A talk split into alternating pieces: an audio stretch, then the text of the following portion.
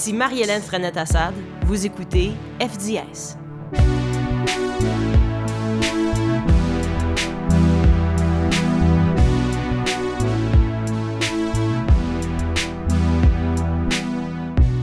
Pour le deuxième épisode d'FDS, j'ai eu la chance de parler musique avec la chanteuse Croy. Membre du groupe Milk and Bone, Camille Poliquin, de son vrai nom, lance l'album solo Scavenger en septembre 2016.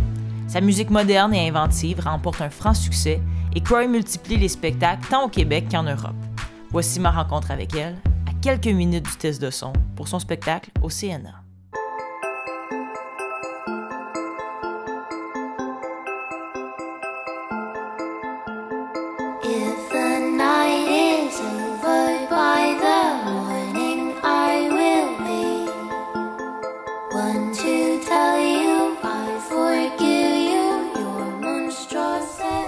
Ben, bonjour Camille, merci d'être avec nous. Merci.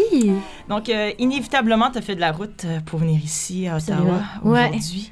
Euh, première question qu'on pose à tout le monde. Qu'est-ce que tu as écouté dans la voiture, dans la van pour t'en venir ici? C'est très rare, mais j'ai pas. D'habitude, on, on, on porte vraiment une attention particulière à qu'est-ce qu'on écoute. OK. Puis cette fois-ci, je sais pas pourquoi, mais il y avait. Chacun était comme dans sa petite bulle. Ouais. La seule chose qu'on a écouté particulièrement, c'était des B-sides de Radiohead. Oh, Ouais. Mais d'habitude, il y a comme un souci de faire une playlist. Ah puis là, oui, je, me- je check mon téléphone, je suis comme, OK, qu'est-ce qui, qu'est-ce qui va plaire à, à- à la gang pour la prochaine chanson? Mais là, cette fois-ci, on a comme laissé rouler un peu euh, la musique. Ouais, c'est ça. Vous faites pas un truc chacun pour soi d'habitude. hein. Non, c'est ça. D'habitude, on est plus en gang. Euh, ben, grosse semaine pour toi. Euh, Oui. T'es ici pour ton projet solo, ton projet Croy. Euh, mais quand même, on peut pas passer sous le silence que hier, t'as lancé euh, l'album de Deception Bay avec Milk and Bone. Exact. Grosse semaine. Comment tu gères des semaines comme ça ou Ben, je te dirais que en général, j'appréhendais beaucoup cette soirée-là parce que c'est quand même c'est un lancement. On a travaillé beaucoup sur cet album-là, puis c'est comme l'accomplissement de, de, de, de- d'un- une grosse année de travail. Mais en même temps, le fait qu'on euh, faisait pas de spectacle au lancement a tout changé. OK, c'était comme un cocktail ou même pas même pas un 3 4 chansons. là? Même pas. Puis justement, au, au début, le- les gens autour de nous n'étaient pas sûrs de cette formule-là, mais c'est la première fois que je le faisais, un lancement sans performance. J'ai toujours fait des spectacles complets pour mes lancements. Puis là, on s'est dit, on n'est pas prête. Si on fait un spectacle pour le lancement, il sera pas bon. OK. Il va être moins, comme moins bon que ce qu'on pourrait leur offrir dans un mois. Si on fait une performance pour les médias, on va, on va sentir qu'on on n'est pas vraiment euh, true to ourselves. Euh, fait que ouais, on a décidé de faire plus comme un vernissage. Ah, Donc, on invité cool. les gens à venir nous rejoindre. Il y avait un étage où euh, la- le- l'album jouait en boucle. On a fait des petites salles d'écoute pour les gens avec des beanbags, des couvertes par terre, pour que les gens puissent comme, écouter l'album plus attentivement. Puis en bas, il y avait des DJ qui jouaient pour les gens faire, pour qu'ils puissent faire le party jusqu'à jusqu'à plus d'heure. Ah, c'est cool. Ouais, fait que ça, ça a vraiment été, euh, je pense, le lancement le plus fun que j'ai jamais fait parce que j'avais pas, j'avais pas à me stresser. J'avais juste à comme être là, apprécier le moment, puis vivre ça avec les gens. Mais t'as raison, souvent, on réalise pas à quel point c'est stressant arriver au lancement parce que il y a mille choses à penser, Ouais. mille entrevues, mais en plus, effectivement, il faut performer. Exact. Donc, Puis souvent pour la première fois. Ouais, Fait que c'est beaucoup trop de stre- de stress, je trouve, à mettre sur une personne pour une soirée, là. exact. Puis les gens réalisent pas toujours que même si ça fait un an que tu travailles sur les chansons, il y a une immense différence, probablement surtout dans votre style musical aussi. Puis j'imagine que c'est la même chose dans ton projet solo aussi. Il y a une immense différence entre créer les chansons en studio, puis les choix qu'on doit faire aussi. Puis ça, ces choix-là que tu fais, que, ce soit en solo ou en duo, à quel moment ça arrive? Est-ce qu'à un moment donné, vous allez en salle de répète, puis là, vous décidez ce que vous gardez, ce que vous gardez pas? On peut pas tout garder de, de- de tous les sons, de tous les rythmes, de tout, je sais pas. Ouais, c'est- comme difficile à faire. Ouais. Puis euh, avec, avec Milk and Bone, c'est comme plus simple vu qu'on est seulement deux. Ah ouais. Fait qu'on on, on tranche quand même rapidement sur. Il y, y a des sons qu'on peut pas garder. On le Ouais. sait qu'on pourra pas les jouer en live, fait que ça, on les cancelle tout de suite, puis on va euh, pallier à ça avec d'autres choses. On joue avec beaucoup de séquences, vu qu'on est seulement deux. Ouais. Fait que ça, après ça, c'est plus le choix de qu'est-ce qu'on met euh, en séquence, qu'est-ce qu'on joue en live, euh, ça va être quoi notre rapport avec le public pour cette chanson-là? Mettons, est-ce qu'on veut plus être à l'avant de la scène et chanter ou plus jouer? Mais pour, pour Croy, vu qu'on est trois, Ouais. y a... On peut pas mal tout garder. OK. C'est clair qu'on va faire des versions adaptées au live. Ouais. Parce que forcément, on n'a pas euh, 42 tracks. On peut pas jouer 42 tracks qu'on aurait sur l'album en live, mais en même temps, je trouve qu'à trois, avec des drums, des synthés, puis des synthés en masse, des pédales, puis de la voix. C'est pas mal ça qui se trouve sur mon album. OK. Fait après ça, on se dispatche tout ça. C'est clair que ce sera pas nécessairement aussi riche que sur l'album, mais je trouve qu'on le traduit très bien en live. Oui, tout à fait. Je vous ai entendu. C'est assez impressionnant. Merci. Euh, je t'ai entendu parler dernièrement euh, aussi du le, le manque de temps. Là, tu sais, je veux dire, à un moment donné, il y a un manque de temps. Quand on fait de la musique, on réalise pas toujours. Les gens s'imaginent peut-être que les musiciens ont énormément de temps, là, mais, mais entre les voyagements, puis euh, tu sais, les entrevues, puis les, les, les emails ou peu importe, Ouais. comment est-ce que tu gères ce manque de temps-là? Est-ce que tu vas décider qu'il y a des périodes où là, peu importe ce qui arrive, je pars, euh, je, vais travailler sur mes chansons ou... euh, Il faut que je fasse ça. Si je Ouais. réussis à le faire, pas vraiment. Euh, ce qui est tough aussi euh, à être sur la route, c'est qu'il y a tellement de temps d'attente. Dans, Ouais. dans- dans- dans la voiture, on attend. Euh, souvent, euh, ma journée va commencer à, à 10h30 quand on vient me chercher chez moi pour aller au spectacle. Mais la matinée, je peux pas vraiment entamer de la création parce que je sais qu'il faut que j'aille terminer pour 10h30. Fait que souvent, c'est comme des genres de moments manqués comme ça où je me dis, OK, j'ai un vol, j'ai 10 heures à faire. Je pourrais être en train de travailler, mais c'est pas propice. J'ai pas envie non plus de, de créer dans des endroits comme ça où je fais ça par défaut. Euh, fait que ouais, il faut vraiment que je me bloque du temps. Il faut que je me dise euh, que justement je vais partir ou je vais rester chez moi puis dire à tout le monde d'autre que j'ai pas le temps puis que j- il va falloir que je me concentre sur ma création parce que sinon ça se fera pas. Ouais. Puis ce qui est tough quand on fait un projet seul, c'est surtout ça, c'est que euh, on, on- on- on est très rapide à canceller nos propres projets pour dire oui à d'autres contrats ou des projets avec d'autres. C'est très difficile de garder les priorités aux bonnes places dans, dans ces cas-là. Fait que, ouais, on va voir comment ça va se passer pour le deuxième album. Ouais, c'est ça. mais, mais idéalement, est-ce que l'environnement idéal, ce serait quoi pour toi? Est-ce que, parce qu'il y en a qui peuvent pas être à la maison. Il y en a que c'est la maison. euh, dans un studio, est-ce que c'est carrément louer du temps de studio? Est-ce Ouais. que tu, tu, tu commences à y penser déjà? euh? J'ai commencé à y penser. euh, je pense qu'il faudrait que je fasse une retraite d'écriture parce que je réalise que j'ai, je, ne peux pas travailler à la maison. Euh, je- je- on dirait que dès que je me mets à vouloir travailler, ben je vais faire du ménage à la place, chose que je- j'aime pas plus faire, mais en même temps, on dirait qu'on fait toutes les autres choses pour Ouais. ne pas faire ce qu'on devrait faire. Alors, euh, il va vraiment falloir que je me book une retraite d'écriture. Puis là, j'ai spoté l'endroit où je vais aller, je pense. J'ai très, très, très, très hâte. Mais comme de fait, ça fait six mois que je veux le booker. Puis ça fait trois fois que je le mettre dans le calendrier. Ouais, puis à chaque ça. fois, ça se fait tasser parce qu'il y a d'autres choses qui arrivent. Fait ouais, il va falloir que je me mette là-dessus très, très, très bientôt. En écoutant euh, ton album Scavenger, Mhm. euh, j'étais quand même très curieuse de savoir comment les chansons se créaient. Ça peut être très inspirant de partir de certains sons. Euh, Il y a une immense différence entre composer sur un, piano droit ou, ou sur, euh, avec un son, mais toi, tu, tu pars de comment d'habitude?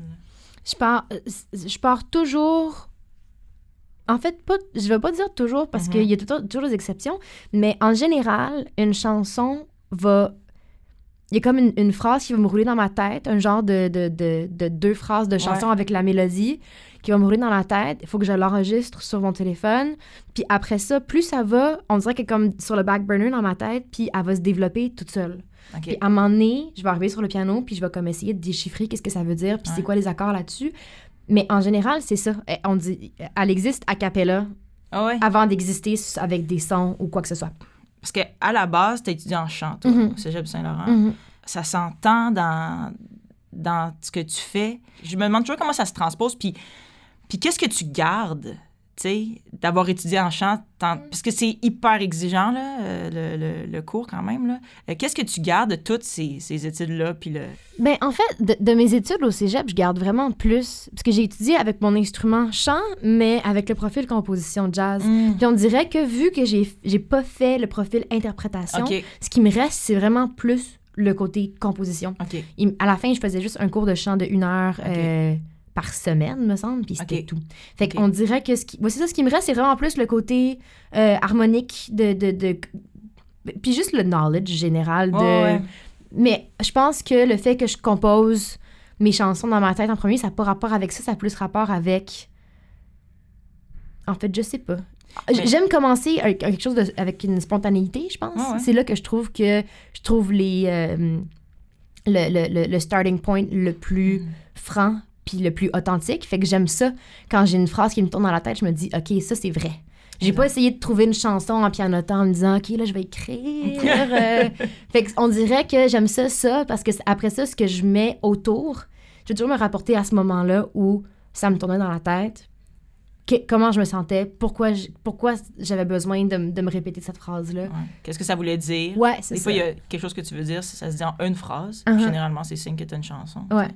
On, on réalise pas toujours aussi à quel point tu peux avoir le meilleur riff de guitare, le meilleur rythme, mais si tu as une mélodie accrocheuse, Mm. t'as, tu sais, vraiment une, quelque chose au niveau de la, de la voix, ben c'est ça qui va faire un hit. hein. Un hit ou juste une chanson qui parle aux gens. Moi, c'est Ouais. vraiment plus vers ça que je m'enligne. Je, je fais pas de la musique euh, ben, avec Croy encore moins là. Ouais. Je, je, je- veux pas je veux pas euh, je veux pas passer à la radio. Je pense j'ai vraiment envie de parler aux gens que ça puisse les accompagner dans dans leur vie si jamais ils peuvent relate, tu sais, Mhm. je veux créer quelque chose qui en fait, je veux créer, créer le- le- la meilleure musique que je peux pour moi puis pour les gens après. Again, the foe has come. The years left me alone. But I have grown to be the one I long to see. Est-ce que tu, tu dois, à l'occasion, faire face à un, un choix difficile dans la composition où tu dis, OK, ça, cette mélodie-là, cette- ce truc sur lequel j'ai commencé à travailler ou une chanson complète, je sais pas, ça, je le garde pour Croy ou bien je le Mhm. propose à Laurence. C'est souvent, un- des fois, c'est un. Pour certaines personnes, ça peut être un choix déchirant, je sais pas pour toi. Mais on dit, pour moi, c'est jamais déchirant parce que il y a pas un projet que j'aime moins que l'autre. OK. Fait que c'est pas comme si je me disais bon, ben, si je le donne à Milk Ouais, and Bone, ça. ça. veut dire que non, c'est ça. Ça veut pas dire que c'est plus toi, c'est encore toi. mais non, Bone, exactement. hein. Mais, mais on dirait que ce dispatch-là se fait tout, tout seul. Il y a une chanson que j'étais pas certaine si j'allais la donner à, à, à- à quel projet, puis, mais c'est arrivé juste une fois. Puis toutes les autres se trient toutes seules. Juste par ce que ça veut dire pour moi. Ouais. Euh, Si c'est trop personnel, si j'ai l'impression que euh, c'est quelque chose qui s'ex- qui s'exprime seulement en chanson, puis que je vais pas le raconter à Laurence, mettons, je vais le garder pour moi. Tandis que si c'est quelque chose que je sais que c'est un feeling qui est plus clair, un feeling qu'on peut partager à deux, ça, je vais, je vais le partager avec elle. souvent, le- les gens vont dire à partir du deuxième album, euh, ah, tu sais, c'est beaucoup plus personnel. Toi, ton premier album, c'est quand même assez personnel. C'est très personnel. C'est extrêmement personnel. Est-ce que tu as senti le, le besoin des fois de, de l'habiller pour essayer de pas tout dire? Non. Tu es allé directement. Ouais, je suis allée en lune. Comment tu penses que tu peux aller euh, pour le deuxième? Mais tu vas le même principe, on y va pareil. euh? Ah oui, absolument. C'est- tellement pour moi. Puis ça que j'aime aussi d'avoir deux projets, là, c'est que ça me permet d'aller encore plus, de pousser chaque projet dans les pôles. Genre, je- euh, chaque, les caractéristiques que je, que, que je pense que Croy a, vu que je peux les comparer aux caractéristiques que j'ai avec Milk and Bone, Ouais. je peux comme les séparer encore plus pour faire encore plus d'espace entre les deux. Puis c'est quelque chose que je veux faire pour le deuxième. Là où Milk and Bone est un peu plus poppy, puis ça Ouais. va plus comme dans le dansant, ben moi je vais aller de l'autre côté, puis aller encore plus expérimental, puis plus dark, puis dire les choses encore plus concrètes telles que je les vois, puis ouais. As-tu l'impression qu'on vit dans une période. euh, on dit que c'est difficile au niveau musical, mais dans le fond, c'est une période aussi qui est fertile, où on a le droit de faire plein d'affaires au niveau du pop, sans jugement. Euh, a- ne serait-ce que dans le gear, dans le, il y a plein de nouveaux instruments qui sont sortis, plein d'affaires. On a des influences euh, des années 80-90. Tu sais, Est-ce que tu sens que c'est une période qui est tripante pour créer parce que tu as le droit de faire plein d'affaires? ça? Tellement. Puis juste, juste de par le fait que c'est tellement démocratisé maintenant avec Ouais. SoundCloud puis avec les streaming services, n'importe qui, sans l'aide d'un label, sans l'aide d'un mécène ou peu importe, peut faire de la musique sur son laptop, la releaser puis avoir un succès si, les bons, si c'est bon puis si les gens relate. Tandis qu'avant, j'ai l'impression que le tri se faisait avant. Le tri se faisait avec les labels. Les gens décidaient qu'est-ce qui allait, se retrouver dans nos oreilles. Puis après ça, nous, on consommait ça. Il y a encore de ça. Il y a encore la manipulation des médias qui, est- là à 100 Mais en même temps, on est vraiment libre d'aller écrire n'importe quoi dans le search bar de SoundCloud puis aller trouver n'importe quoi. Puis ça, je trouve que c'est vraiment great. Il y a des artistes que j'ai découverts qui font de la musique avec leur laptop, qui enregistrent leur voix dans le, dans le micro de leur laptop. Ça leur coûte, ça leur coûte rien. Puis moi, ça, je trouve ça vraiment le fun parce qu'il y en a plus d'argent à faire avec la musique. Ouais, c'est que tant mieux que ça pu- qu'on puisse le faire sans que ça nous coûte vraiment cher non plus, parce que sinon, on va juste plus, on, on pourra plus faire de musique. Là.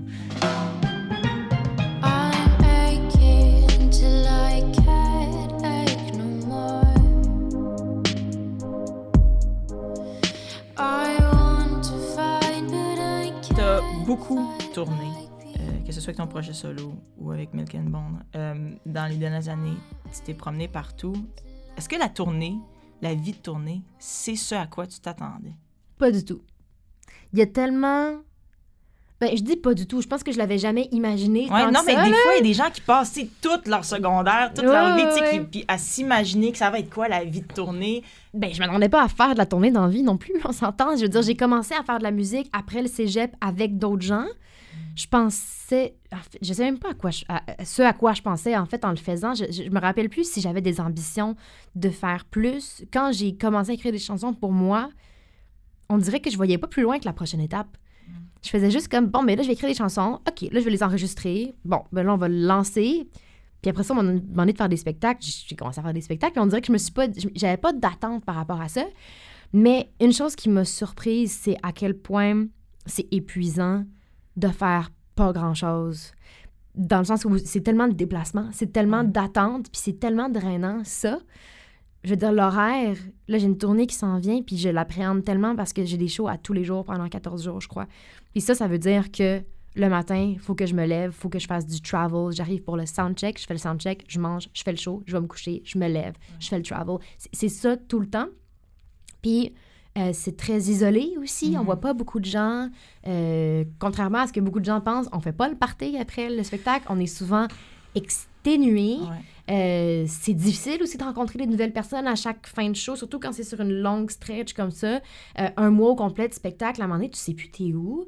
Fait que c'est tough sur la voix, beaucoup plus que je pensais. Exact. hein, la voix, on dit souvent que le- la fatigue, c'est probablement le pire ennemi des, des chanteuses. Ben, on dit l'air climatisé aussi, là, mais on s'entend que la fatigue, c'est la pire affaire. tu La fatigue, parler fort, euh, puis c'est l'affaire en tournée, c'est que des fois, tu as envie de, de lâcher ton fou puis de faire la fête avec les gens, mais il te reste trois semaines de tournée. Voilà. Faut penser à ça. La dernière tournée que j'ai faite aux États-Unis, il a fallu qu'on annule cinq shows parce que j'ai perdu la voix. Ah ouais, hein? Puis, je veux dire, j'ai aucun contrôle là-dessus. Non.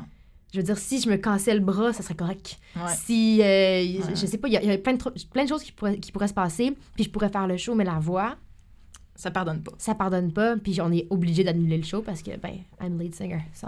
Ouais, c'est ça. Il y a une discipline, il faut que tu t'inculques ou déjà juste faire. Juste, tu sais, comme tu dis, tu fais pas la fête rien. Tu fais vraiment juste ton travail et puis déjà, c'est. euh, Ben, je, je, je, pensais pas que je pouvais. Je pensais pas qu'il y avait une discipline, en fait, parce que j'en ai jamais eu auparavant. Euh, puis là, j'ai posé des questions à des amis autour de moi qui, ont, qui font la tournée depuis vraiment plus longtemps que moi, puis qui ont eu des problèmes aussi avec la voix.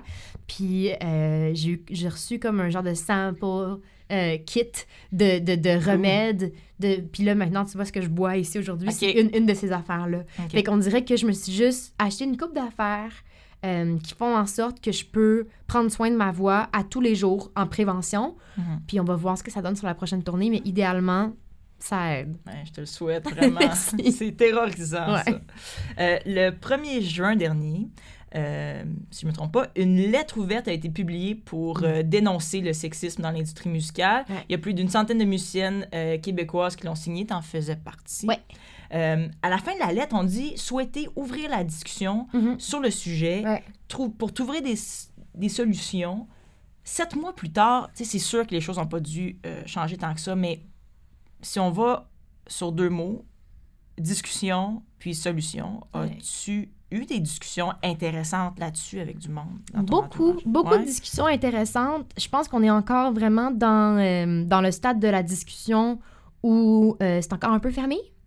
Je Dans pense que quel sens? euh, qui est, euh, c'est fermé dans- chez les musiciens ou dans l'industrie? Euh, je pense qu'il y a comme un préjugé envers le féminisme, que, qui- Ok. que- que- comme, comme si on, on était fâchés, puis ce qu'on voulait, dans le fond, c'est brasser de la merde. Ouais, ouais. Euh, puis je pense que la seule chose dans ces situations-là, c'est ne pas avoir peur de shaker le status quo un peu, puis juste... Parce que ce qu'on, ce qu'on veut, dans le fond, c'est juste pouvoir discuter, Puis, ben, en fait, moi, je parle pour moi, là, parce que Ah je ouais. dis on, mais je parle vraiment juste pour moi.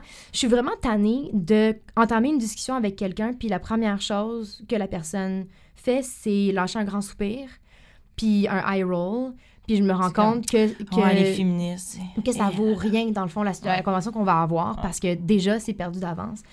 Tout ce que j'ai envie, c'est que les horizons s'ouvrent un peu, que les gens soient juste ouverts à discuter, parce que dans, dans la lettre euh, que j'ai signée, il y a...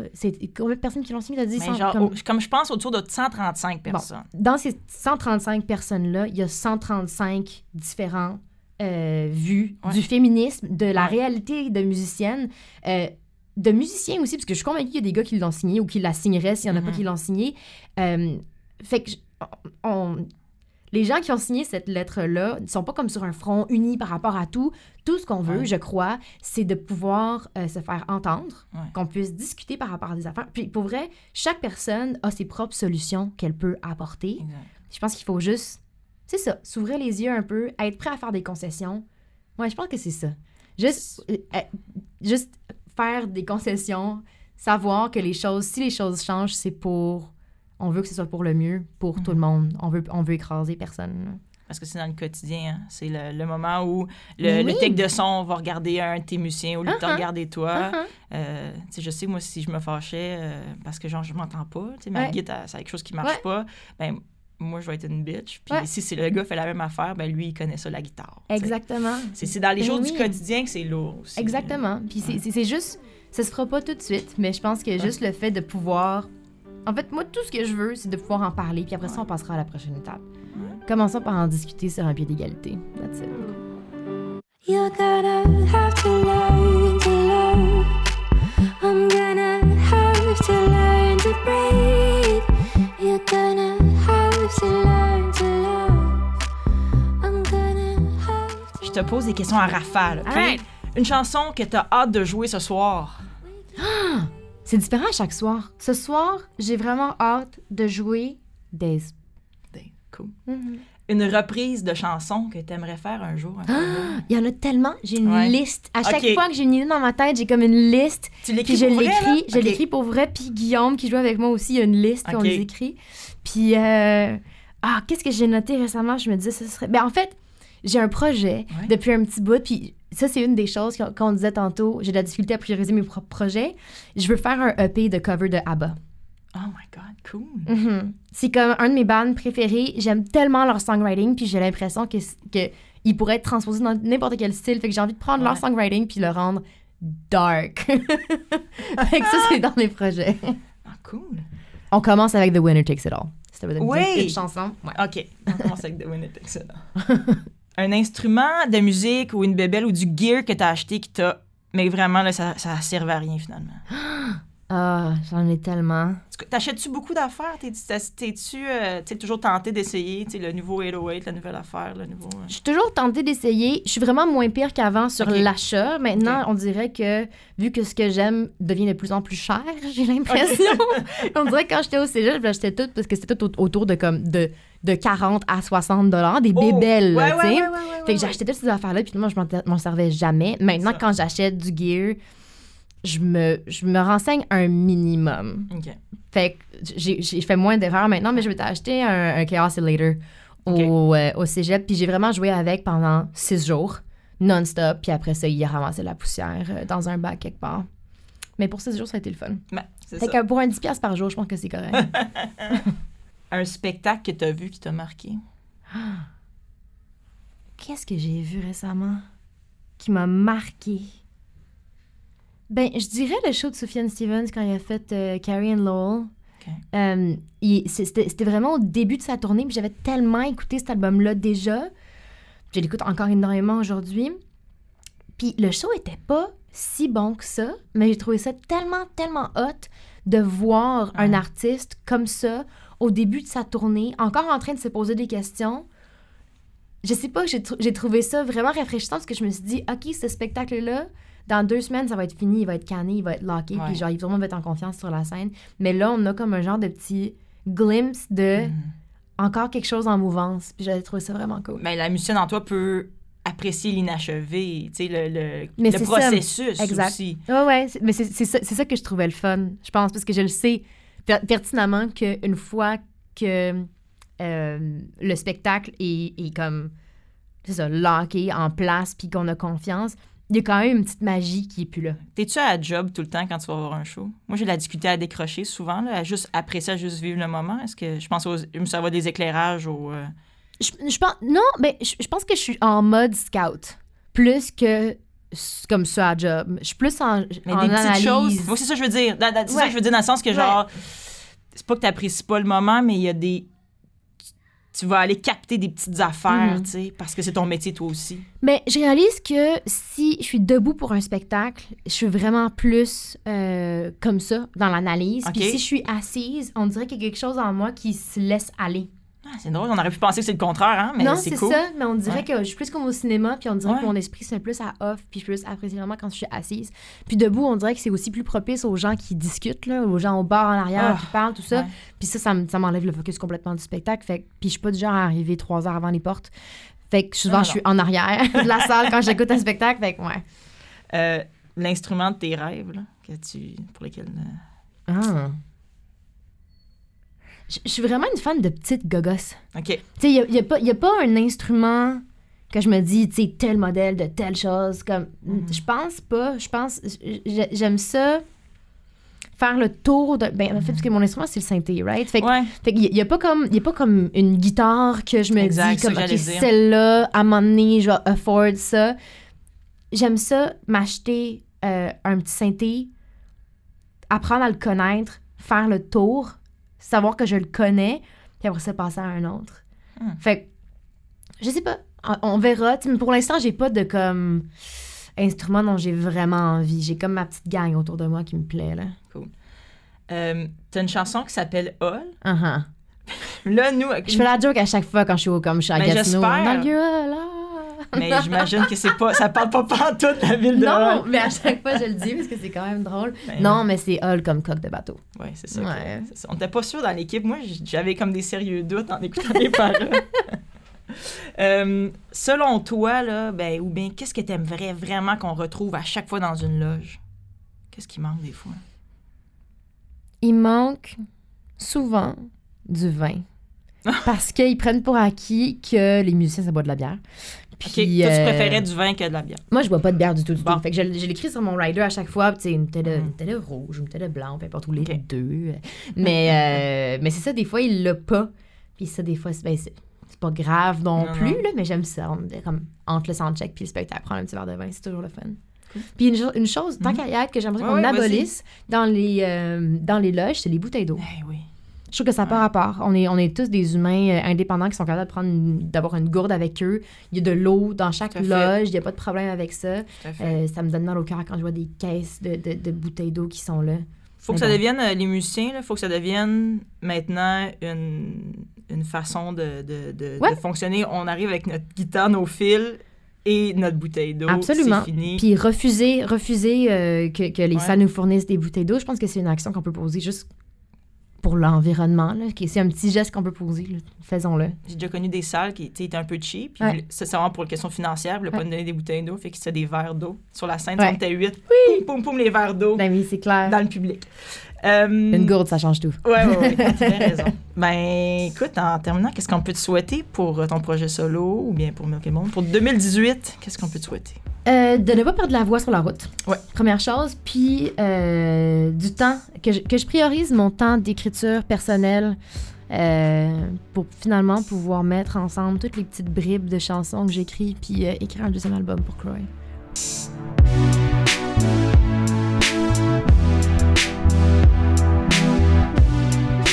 FDS est une production de Transistor Média en collaboration avec le Centre national des arts.